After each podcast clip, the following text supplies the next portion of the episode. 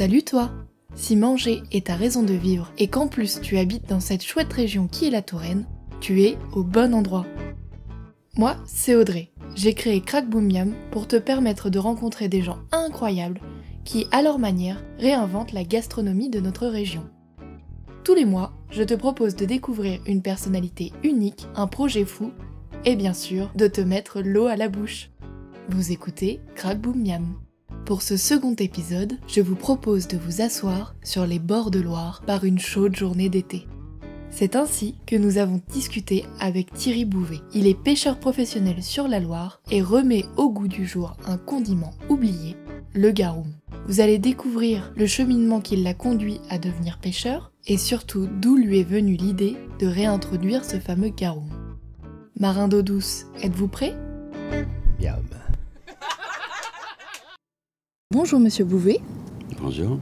Alors, est-ce que vous pouvez nous expliquer qu'est-ce que c'est le garum? Alors, le garum, c'est une sauce lacto-fermentée de poisson, très prisée sous l'Empire euh, romain. C'est un peu le ketchup de l'Empire romain. Ce qui, m'a beaucoup plu dans cette sauce, c'est que, à l'instar du gnocchi, il n'y a, pas de paternité de la sauce de poisson. On peut pas dire ah ouais notre civilisation, euh, etc. a créé ce produit euh, extraordinaire qui ensuite s'est diffusé.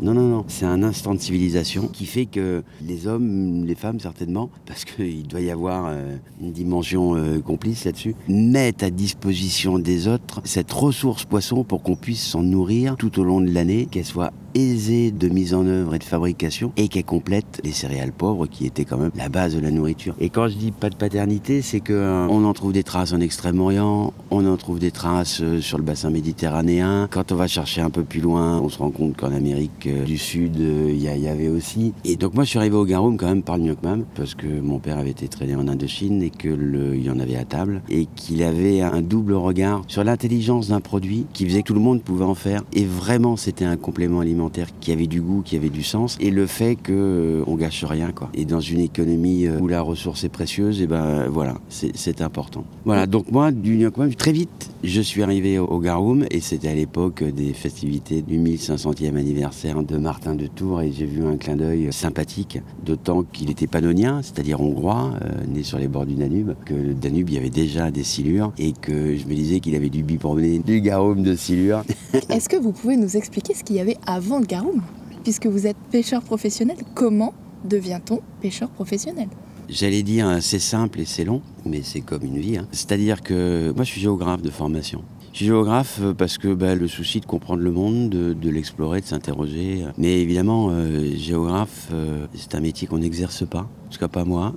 on est très peu, on est nombreux comme géographe, mais euh, on est peu à l'exercer. Mais néanmoins, j'ai commencé par les études sur les pêches maritimes, le rapport entre les pêches maritimes, le développement, les obstacles au développement, l'usage de la ressource, la surexploitation, euh, donc en Méditerranée, sur Sfax. C'était déjà votre sujet de prédilection, la pêche. Le développement, l'usage de la ressource, la mise à disposition, le contrôle par la profession et les gens qui, qui travaillent, qui, qui vivent de la pêche, d'une juste rémunération de leur travail, l'articulation avec le- les marchés locaux, régionaux, mondiaux. Ouais, tout ça, c'était mes préoccupations. Et puis, ayant fait un long passage dans le Berry, c'était aussi euh, la misère des campagnes, la connaissance de la Brenne, enfin, les, passages dans la Brenne, cette terre un peu sauvage euh, des temps, avec euh, ben, toujours ce triptyque entre le respect des hommes, de la nature et du temps.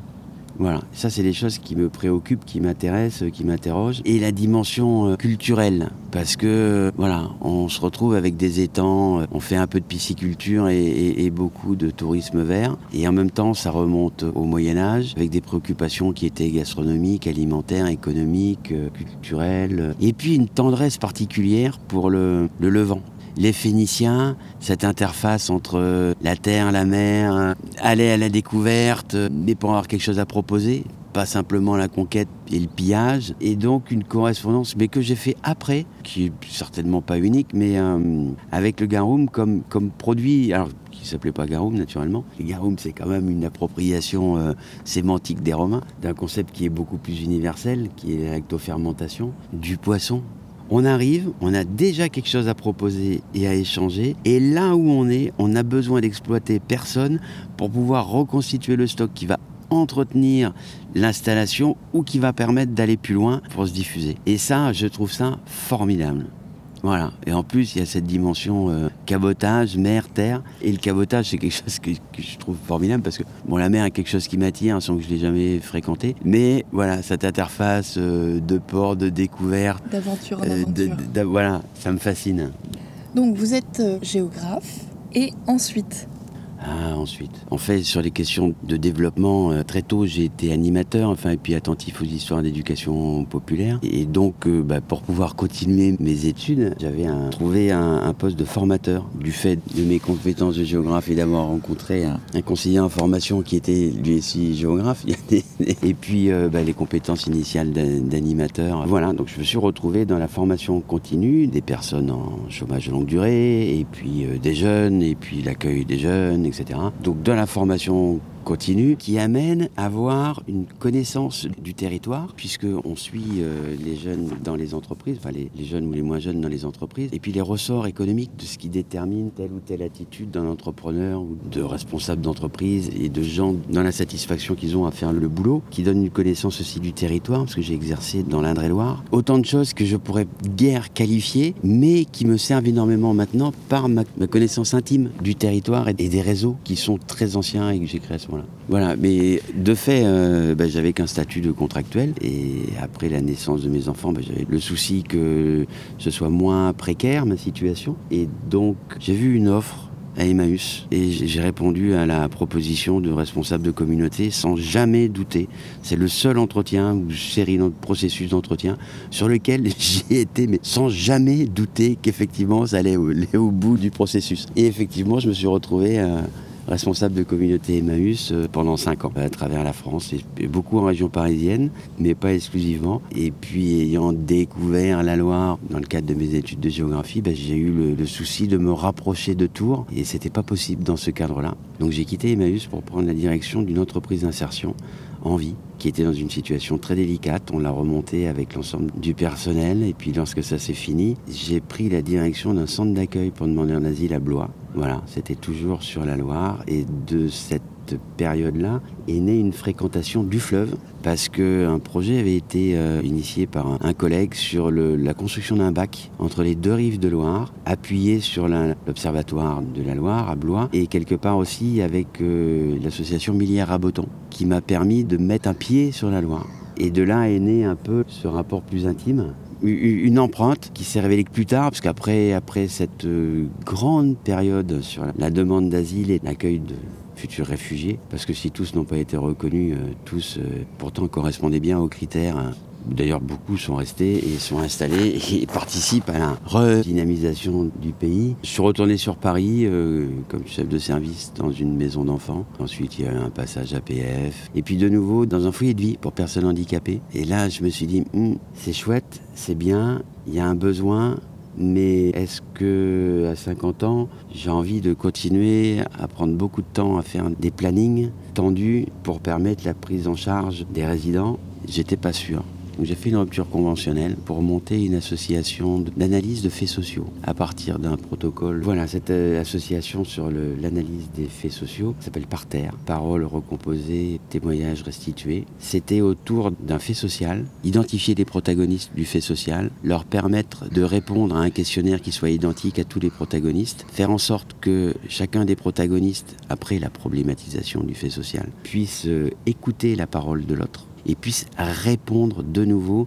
à la parole de l'autre, ce qui est une forme de socialisation de la parole. Et ensuite, on faisait une synthèse de, cette parole, on l'a proposée à un grand témoin qui la remettait en perspective. Et quelque part, c'est une forme donc et de socialisation de la parole et d'une méthode qui amène à écouter l'autre. Et euh, ce qui est une grosse, grosse difficulté, euh, pas nouvelle d'ailleurs, mais bon, voilà, il n'y a pas de modèle économique pour euh, ce type de production euh, d'informations, mais ça m'a amené à euh, faire la première enquête sur la Loire, ses usages et comment vivre de la Loire, considérant que la Loire est localement l'axe identitaire de la région sur lequel s'appuie toute une communication d'images et qu'on voit la promotion de la région avec la Loire, le batelier, la vigne, le château et la montgolfière. Et je me disais, connaissant Clément et la rabouilleuse, là où nous sommes accueillis aujourd'hui, les difficultés à vivre de cette activité de marinier, je me disais, bah, si, la base est aussi fragile que ça, l'image peut être floue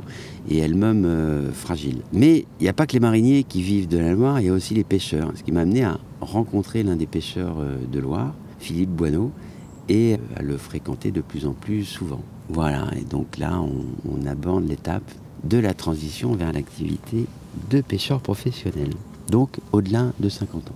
Donc vous êtes tombé amoureux de la Loire au fur et à mesure de votre vie, et vous vous êtes dit, ça y est, je veux vivre dessus, je veux travailler avec elle.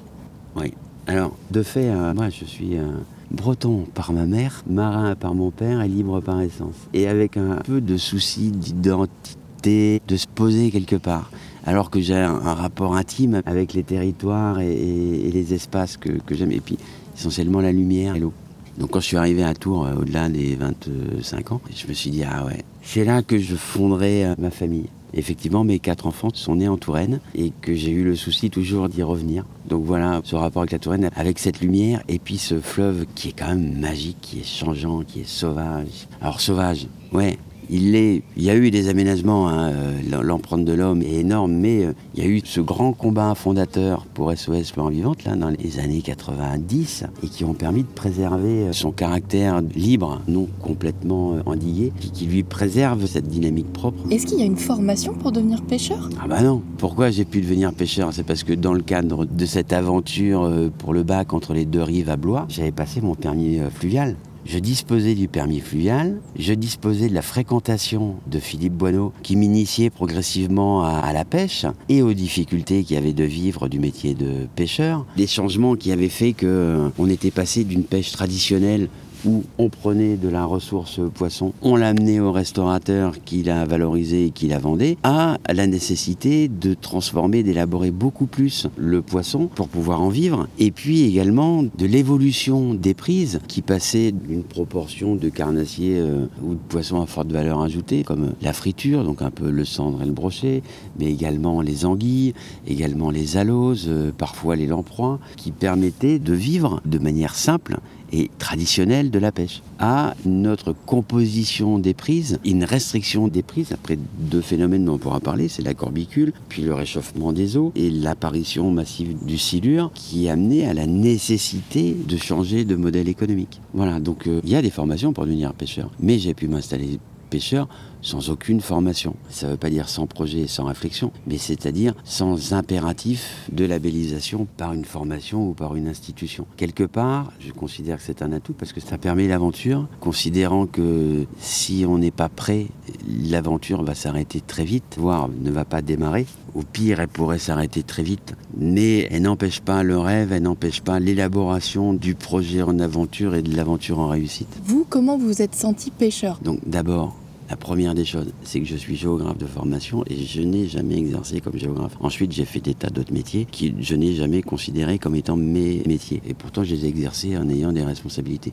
Peut-être le seul qui ait pu être un métier, c'était responsable Emmaüs. Mais responsable Emmaüs, c'est pas un métier, c'est une fonction, c'est quelque chose de singulier. Donc je reformule. À quel moment vous êtes senti pêcheur? Je me suis senti pêcheur à deux grandes étapes. La première, un soir de pêche avec Philippe Boineau. Euh, on allait remonter des filets. Février, il faisait froid, il faisait sombre. Euh, on remonte le, dernier filet, euh, j'appelle un filet pour poisson aveugle parce qu'il était relativement déchiré, etc.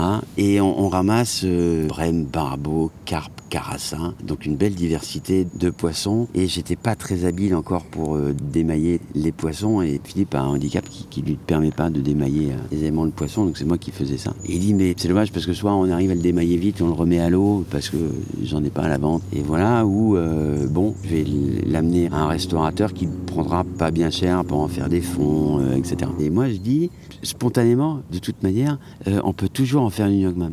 Et là il me regarde naturellement, il connaît que moi, mais l'air un peu dubitatif.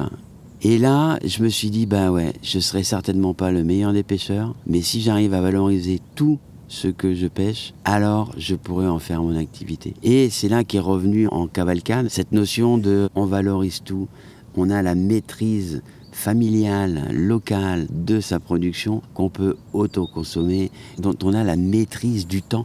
Et un pêcheur qui a la maîtrise du temps dans sa production, mais c'est une révolution. Et ce qui est extraordinaire, c'est que c'est une révolution ancestrale qui a été abandonnée. Et pourquoi? Et comment? Enfin, et là, effectivement, je me suis dit, eh, banco, je veux travailler sur la Loire, je veux travailler à Tours, je veux travailler sur l'alimentation, je veux travailler sur ce qui a du sens. Mais oui, bien sûr, je serai pêcheur. Ça, c'est le premier truc. Et le deuxième, c'est au moment de l'invitation à une assemblée générale des pêcheurs professionnels, où Philippe m'avait proposé de les rejoindre et de me présenter comme potentiel euh, pêcheur euh, qui a l'intention de s'installer. Et je dis, euh, voilà, moi j'ai l'intention de pêcher pour exploiter les poissons sous forme de garum et développer mon activité sous forme coopérative. Pour moi, il y avait les deux axes, le produit et la forme d'exploitation. Et là, il y avait du scepticisme et il y a un pêcheur qui est très respecté dans le milieu et qui a dit mais ce qui caractérise le pêcheur, c'est d'être un homme libre. Et là, je me suis dit, bah, banco. Est-ce que c'est pas je ma sais ce que je veux. Et il y a quelqu'un qui dit, euh, bienvenue parmi nous. Donc là, j'ai plus de doute. C'est trop bien d'avoir cette révélation. Bon, après, il faut avouer qu'il faut tout apprendre. Mais tout. Vous avez votre propre bateau? Alors j'ai mon propre bateau. C'est marrant parce que c'est un- une barque de pompiers qui vient de la Seine, qui a mon âge. Donc ce fameux pêcheur m'avait donné les caractéristiques de ce que pouvait être le, le bateau qui me conviendrait pour démarrer. Mais il avait un peu spéculé sur mes talents en disant voilà. Il faut que le, bateau n'ait pas d'accroche pour que tu puisses dériver, etc. Alors évidemment, il sous-entendait dériver seul, ce qu'il faisait, comme certains autres font, et ce que je suis toujours pas capable de faire. Mais voilà, ça m'a permis de démarrer. Et ce bateau, il a toujours de l'élégance, mais il a d'autres usages que la pêche. Et, maintenant, je pense qu'il va rejoindre euh, une fonction de bateau d'appui ou de sécurité ou de service pour l'association euh, La Rabouilleuse.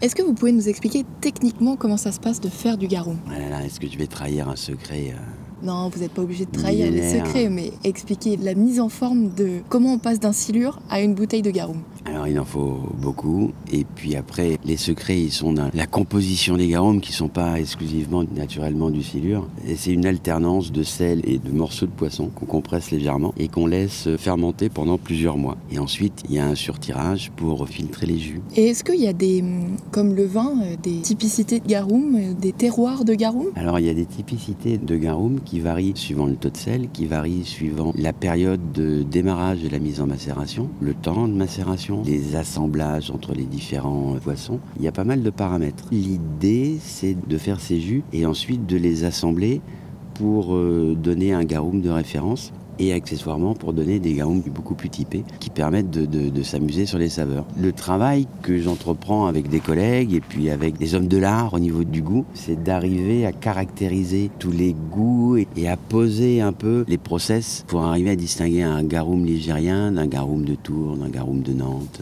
J'ai vu sur votre site internet que, Mhm. en plus du poisson que vous faisiez fermenter, vous nous rajoutiez de temps en temps des légumes. Ah, mais ça, c'est pas un garum, là. Là, c'est le méta-garum, c'est-à-dire c'est une remise en fermentation après extraction des premiers jus avec des légumes de collègues euh, producteurs bio euh, de proximité qui ont des légumes dits pas beaux. Et ah ouais, les légumes pas beaux, ben voilà, c'est comme les poissons méprisés, je les aime et je leur trouve une destination. On pourrait même dire qu'il y a un hexagarum qui est la reprise en macération avec des herbes de ces métagarums. Et où est-ce qu'on peut se procurer tous ces élixirs? C'est pas caché, c'est indiqué sur le site, mais il me reste encore beaucoup de progrès à faire parce qu'on continue à me poser la question. Tout d'abord, on le trouve dans les restaurants qui ont joué le jeu de la mise en œuvre du garum et qui sont euh, essentiellement sur Tours, mais pas exclusivement parce qu'on les trouve aussi sur Blois. Donc, alors. Le premier, c'est le martin bleu. Le martin bleu à Tours, euh, spécialiste du poisson euh, de Loire. Je l'ai rencontré très tôt en m'installant. Il m'a dit, mais Banco, moi, dès que tu es prêt, je le mets en œuvre. Et il a joué le jeu lorsque j'ai fait le lancement du Garum, donc en janvier 2020, parce qu'il a fallu toute une série d'étapes de validation, euh, de nécessité de disposer d'un certain nombre de stocks pour lancer la commercialisation. Il les a mis sur ses tables. Il a dit, moi, je mets sel, poivre, Garum. Et alors là, je me suis dit, mais je lui ai dit, je lui ai fait part de ma surprise en disant Mais écoute, tes plats sont équilibrés, etc. Quand même, tu mets une bombe gastronomique sur ta table. Il dit Mais ça, c'est mon rôle. D'abord, d'utiliser dans les recettes, dans certaines recettes, pas toutes naturellement, mais euh, d'utiliser le garum, de le mettre à, table et d'expliquer euh, aux gens comment l'utiliser. Et effectivement, il est un des premiers prescripteurs du garum. Mais chez qui j'ai fait le lancement du garum, c'est euh, Marie de la petite cuisine à Tours, et qui, elle, dès qu'elle a su que j'avais l'intention de produire du garum, m'a appelé, m'a tanné, en disant mais quand est-ce que c'est prêt? Quand est-ce que c'est prêt? Et tous les six mois, parce qu'elle savait que c'était à peu près euh, la durée minimale, et elle voulait être la première me disait bon allez maintenant euh, voilà il faut qu'il soit prêt. Elle a fait des compositions avec les garrots mais donc j'ai fait le lancement euh, chez elle. Donc Marie la petite cuisine rue Voltaire. Il y en a eu un autre donc Pertica à Vendôme qui euh, via Émile m'a appelé en disant mais moi ça m'intéresse et qui m'a rappelé après les avoir goûtés qui m'a dit bah écoutez c'est pas compliqué moi je fais mes vinaigres je fais différents produits maintenant je veux utiliser vos garons plutôt que les vieux Nockman que j'employais et là je me suis dit ah là là mais c'est magnifique quoi et et euh, il y a ça, à Blois. L'aventure du Garum, ça perturbe quand même. Hein. J'étais avec mon fils qui avait des doutes euh, quand même sur ce produit et je lui dis bah, écoute, c'est pas compliqué. On revenait de, Blois, on s'est arrêté devant ça. Je dis écoute, j'ai une petite bouteille. Je la dépose.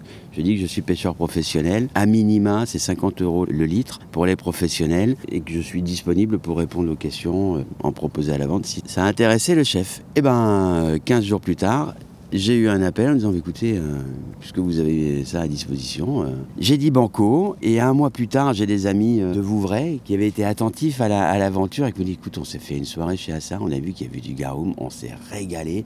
Donc ça y est, c'est bon, c'est opérationnel et tout. J'ai une validation par les, cuisiniers locaux, c'est top. Mais voilà, il y en a eu d'autres. Il y a eu le restaurant à la cave. Enfin, bon, voilà, je les indique sur le site. Il y a eu aussi le bonheur de croiser non seulement des natifs, hein, euh, du bassin du Mékong essentiellement, qui m'ont dit le bonheur qu'ils avaient à, le consommer. Et puis j'ai eu également un vieux monsieur qui m'a dit qu'effectivement euh, il avait retrouvé ses saveurs euh, d'enfant. Là ça a été un petit plaisir qui se diffuse. ça permet ça et bah, c'est des moments qui sont beaux et voilà, je touche au but. La récompense d'une vie de travail. Enfin d'une étape de vie, hein, parce que c'est récent.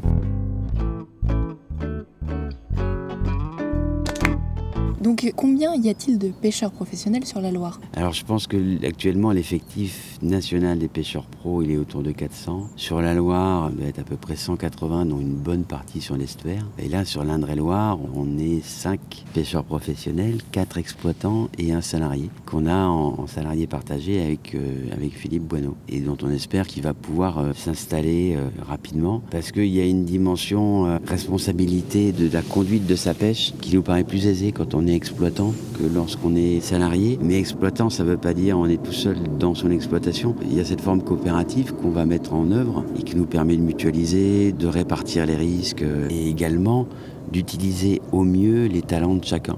Parce que l'exploitant agricole, bah, c'est comme, j'aime bien cette comparaison, même si je suis un peu le seul à la faire, avec euh, quand on est responsable d'une troupe de théâtre, il faut savoir tout faire, il faut savoir jouer, c'est-à-dire composer son métier, mais également euh, vendre, démonter, remonter, réparer, communiquer. Bon, je me doute de la réponse, mais est-ce qu'il y aurait une journée type du pêcheur ligérien? Ben, Il y, en a plein, suivant les saisons. Mais ce qui fait sa composition, euh, mais également tout pêcheur, et en fait toute personne responsable complètement de son activité. Responsable complètement, c'est-à-dire qu'on est prisonnier du monde. Le monde était tellement vaste qu'on peut s'y sentir bien. En tout cas, on est dans un cadre qui impose ses limites, qui impose sa force, qui parfois tolère qu'on ait le sentiment de le maîtriser, mais c'est jamais vrai. Donc restons humbles tout le temps. Mais ma foi, on est dans un cadre qui va dépendre des saisons. Par exemple, là nous sommes en plein milieu du mois d'août. Est-ce que vous auriez une journée typique du mois d'août, de l'été? De la grande saison des chaleurs Eh ben, c'est-à-dire que c'est un moment propice à la méditation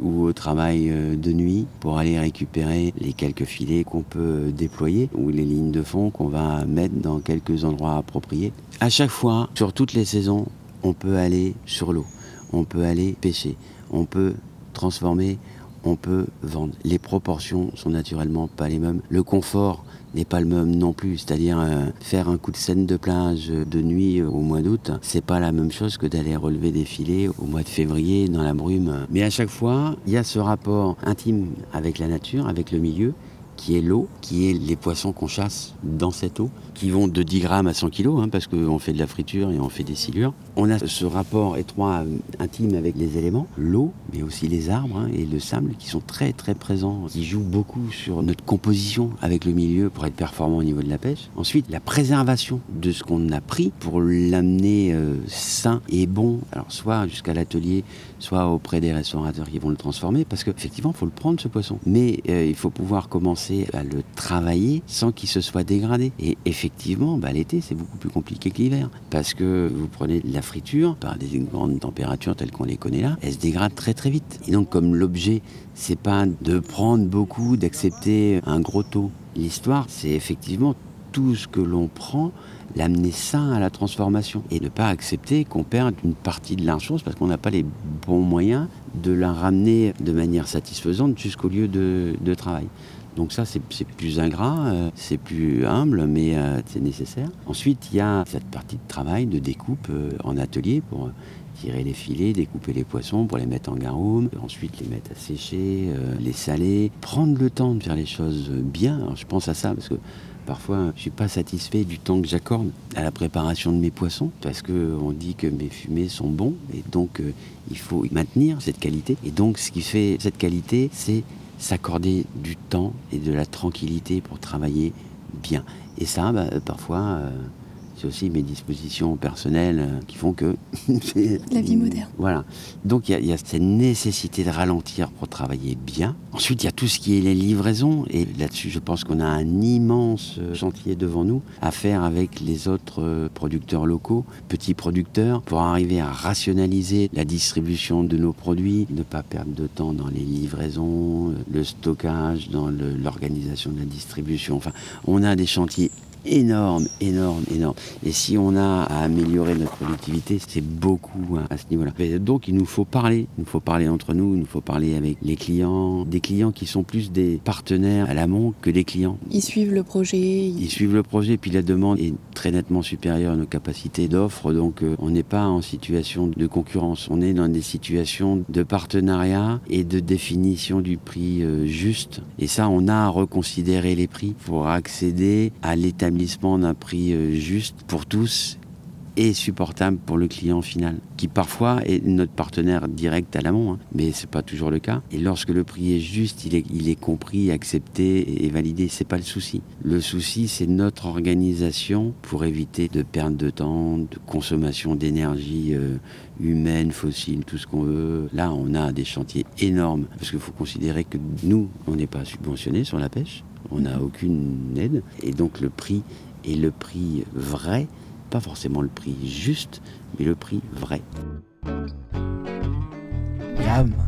Aujourd'hui, nous sommes accueillis sur le site de la Rabouilleuse.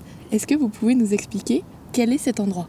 Alors cet endroit, c'est un petit morceau merveilleux de Loire, sur la commune de Rochecorbon, donc juste en, amont de Tours. Et euh, sur ce lieu-là, où il y avait déjà quelques bateaux et mariniers euh, qui s'étaient euh, installés, qui se retrouvaient, un jeune marin, marinier, éducateur, environnement, s'est installé en 2012 avec la volonté de faire partager sa passion de la Loire, de la navigation sur la Loire et de la connaissance du, du milieu. Et donc, il a créé une association qui s'appelle La Rabouilleuse. La Rabouilleuse étant le titre d'un roman de Balzac qui s'inspirait des femmes qui cherchaient, euh, souvent les lavandières, qui cherchaient les écrevisses dans la Loire en rabouillant. Rabouillant, c'est remuer le lit du fleuve pour faire remonter les écrevisses qu'elle ramassait, qu'elle cuisinait. Et donc, euh, cette association, la, la, Rabouilleuse, a construit un bateau euh, d'inspiration traditionnelle, mais de conception moderne, avec une coque alu et puis tout un armement inspiré de ses expériences des fleuves et de la mer pour en faire un outil euh, de navigation sur la Loire et d'entretien aisé, et donc qui permet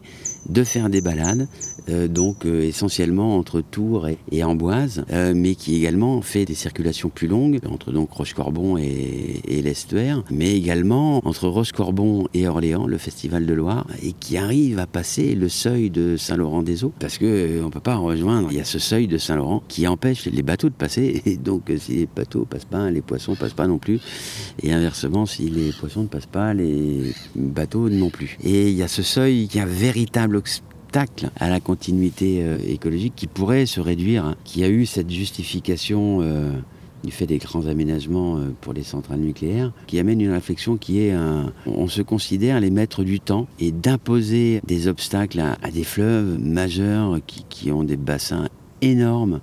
Et là, on les bloque. On, s'octroie un pouvoir énorme sur le temps et sur l'espace, qui a ses justifications, mais dont on s'aperçoit euh, très fréquemment qu'il y aurait pu y avoir d'autres manières de faire. Mais voilà, c'est fait, c'est là, on peut le faire évoluer, on doit le faire euh, évoluer. Et lors de cette dernière remontée là pour le, Festival de Loire 2018, eh ben, ils sont passés. Ils sont passés sur des rouleaux. Euh, avec les, bateaux. Donc il y a les grandes circulations, il y a les plus petites circulations. Ce premier bateau a amené à en faire un second qui s'appelle la Sibylle, et puis, et puis en faire d'autres, les classes Q, comme QTRE, qui est un modèle de bateau euh, racé, donc de, formation à la navigation, à la rame, à la voile, à la bourde, mais qui permet aussi de faire des régates parce que voilà, il y a une dimension un peu, un peu festive et un peu euh, compétitive entre les différents navigateurs de, classe Q qui se trouvent, on va dire, entre Brémont et, ici. Voilà, et depuis, bah, il y a y a des stages de formation, il y a, des sessions euh, d'éducation à, l'environnement et puis à, la navigation. Et voilà, et cette association, ben, elle a connu euh, des épisodes plus douloureux avec euh, l'incendie du hangar où il y avait des bateaux patrimoniaux. Voilà, ça a été aussi un sursaut qui a mobilisé autour d'elle et qui l'a amené à, faire le lieu où je vous ai accueilli tout à l'heure. Qui ont aussi des points d'orgue avec les, festivals de la Petite Musette ou du Grand Retournement qui a lieu une fois tous les deux ans sur ce site. Cela fait maintenant quelques années que vous êtes pêcheur et on parle de la sécheresse et de tout ce qui arrive climatiquement parlant. Est-ce que ça a changé quelque chose dans vos pratiques? Alors, je suis un jeune pêcheur qui a connu euh, en 5 ans les plus hautes eaux d'hiver, les plus basses eaux euh, d'été, mais inversement les plus euh, hautes eaux d'été et les plus basses eaux d'hiver, qui ne peut absolument pas se référencer à des cycles plus traditionnels. Tout est bouleversé. Et plus que de changement euh, climatique, qui est un fait avéré, on peut parler de dérèglement climatique qui empêche toute conduite euh, raisonnée et moyenne de l'activité. Donc on est euh, constamment sur l'adaptation, l'invention de, nos activités. Oui, on est face à la Loire. On a une mouette qui est posée au, milieu du bras et on voit ses pattes. Donc c'est un peu dramatique. Les poissons s'adaptent. Euh, il y a eu l'épisode euh, de la sécheresse de l'an dernier et j'avais des craintes énormes sur euh, les pertes en poissons du fait de reproduction inaboutie, etc. de fait, c'est pas tant ça qui se passe que de grosses difficultés pour nous d'avoir des outils adaptés à ces nouvelles formes du fleuve. Donc en particulier, on va très certainement, enfin pour ma part, reprendre l'usage de l'épervier qui est euh, un filet emblématique de la pêche artisanale, mais du monde entier, qui a toujours été euh, utilisé ici, mais euh, très très peu ces, dernières années, qui, à mon avis, va reprendre sa place. Et puis, ce qui est insupportable, c'est que ça nous renvoie à l'eau comme bien commun. Ça nous renvoie à l'eau comme source de vie. Ça nous renvoie aux usages de l'eau et aux exploitations agricoles euh, intensives, l'irrigation en particulier, de l'eau qui est révoltant. Parce que on a la Loire en difficulté, avec des besoins de soutien d'étiage pour euh, le refroidissement des centrales nucléaires, qui est évidemment indispensable, mais qui est très artificiel, qui répond à un besoin euh, précis, pas aux autres. Et l'irrigation de vallées intensives, essentiellement pour le maïs, qui a des conséquences mais dramatiques pour les affluents de la Loire et donc pour la biodiversité sur ces lieux-là. Et donc évidemment, la Loire, elle, est préservée parce que quelque part, il y a quand même de l'eau qui arrive. Mais, mais c'est tout le reste qui est dévasté. Et à un moment donné, ces formes d'exploitation agricole, elles ont eu leur, euh, leur raison. Il y a l'irrigation de maraîchage, mais le problème, il n'est pas là. Il y a l'irrigation pour les vergers, mais le problème, il n'est pas là. Le, problème, il est pour l'irrigation de grandes monocultures. Parce qu'il faut accompagner. C'est un modèle économique, ce n'est pas les paysans qui sont en cause. Les, paysans, euh, ils ont une mission, ils ont des moyens, ils ont des orientations, ils s'y adaptent, ils font au mieux du cadre qui leur est proposé. Il faut changer le cadre. Pour changer le cadre, il y a la nécessité aussi de permettre aux hommes et aux femmes qui les mettent en œuvre de le réaliser. Ils n'ont pas à être condamnés, ce qui était des prescriptions quasi imposées par la société. Mais ceci dit, il faut les prendre maintenant, ces orientations-là. Et voilà, et et ça concerne toute la société. C'est un bien commun, la société en entier qui paye le coût de l'eau, c'est elle qui va le subir, les mauvaises qualités de l'eau, les consommations inappropriées et les propositions parfois qui sont faites de retenir l'eau sont des aberrations qui sont promues par la permanence du système antérieur ou la volonté de survie du système antérieur qui contribue à nous amener euh, c'est pas le seul euh, élément qui nous amène à, la situation euh, qu'on connaît maintenant. Ça y contribue et il faut impérativement le changer maintenant. Et ce qui est l'une des caractéristiques de la gestion de l'eau, c'est que tous les efforts qu'on fait pour gérer euh, l'eau, pour euh, lui permettre de mieux répondre à nos besoins. C'est pas une volonté de préserver la nature pour préserver la nature, c'est gérer l'eau pour qu'elle permette la permanence de l'humanité. Et eh ben c'est que tous les efforts qu'on fait, on les fait pour que ce soit l'aval qui en profite et on en bénéficie parce que c'est l'amont qui les a fait. On ne fait rien pour soi, ce qui est certainement un frein à la réalisation des efforts, mais qui est une forme d'imposition du besoin de coopérer à toutes les échelles. Et voilà, et ça c'est une révolution culturelle et il faut qu'on la fasse maintenant. C'est pas bientôt, c'est pas il faut s'y préparer, il faut la faire maintenant. Maintenant, ça ne veut pas dire qu'il doit y avoir des choix dictatoriaux pour dire la vérité elle est là, on va collectiviser, on va ceci, on va cela. Non, c'est discuter, agir, s'adapter, recommencer si ça ne va pas, mais tout de suite et avec tout le monde. Quels seraient vos projets futurs dans le meilleur des mondes? Le Garoum est commercialisé, il est reconnu, apprécié, il a vocation à se diffuser parce que je ne ferai de Garoum qu'avec mes propres productions, et c'est déjà le cas, j'assemble des jus de poissons fermentés, réalisés par mes collègues le long du bassin de la Loire, de manière à ne transporter que du produit déjà élaboré, mais dont je m'occupe de l'assemblage, de l'affinage et de la distribution pour que ne repose sur mes collègues que la partie production.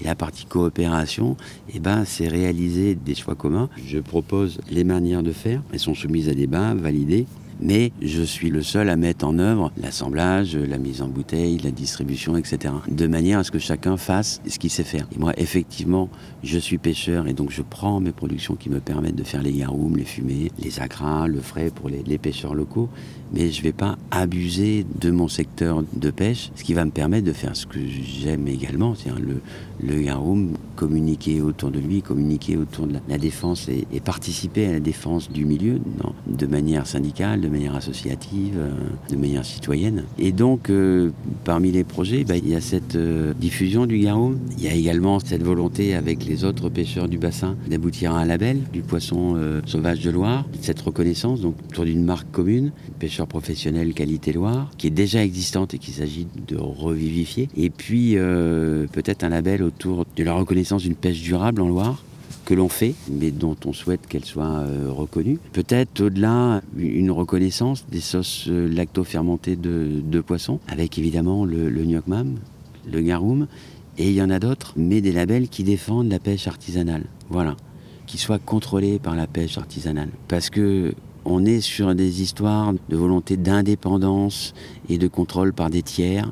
Et en fait, le contrôle par des tiers est une vision juridique, constitutionnaliste, qui prétend au juste. Et de fait, euh, l'histoire montre que ce n'est pas le cas. Donc, revendiquons le fait de proposer une méthode de contrôle où nous avons euh, notre part majeure, pas unique, mais majeurs auxquels sont associés les autres protagonistes, les consommateurs, les distributeurs, les organismes de recherche, la FAO, parce que relançons des organismes qui ont des vocations internationales, mais conservons la maîtrise.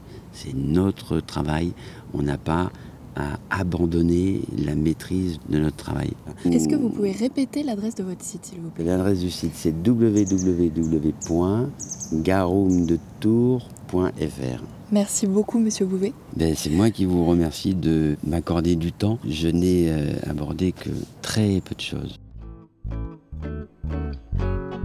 Vous l'aurez compris, notre conversation a été extrêmement enrichissante et aurait pu durer encore des heures. Je remercie le site de la Rabouilleuse pour nous avoir accueillis et évidemment, je remercie encore Thierry Bouvet pour avoir pris le temps de nous partager ses connaissances. Je vous invite fortement à nourrir votre gourmandise en goûtant le fameux garum. Si l'épisode vous a plu, n'hésitez pas à m'en faire part sur l'Instagram de Crack Boom Miam et bien sûr en pluie d'étoiles et de commentaires sur les plateformes d'écoute. Crack Boom Miam est produit par moi, Audrey Léoté, montage par Alice Krief et musique par Vincent Bureau et Jean Gillet.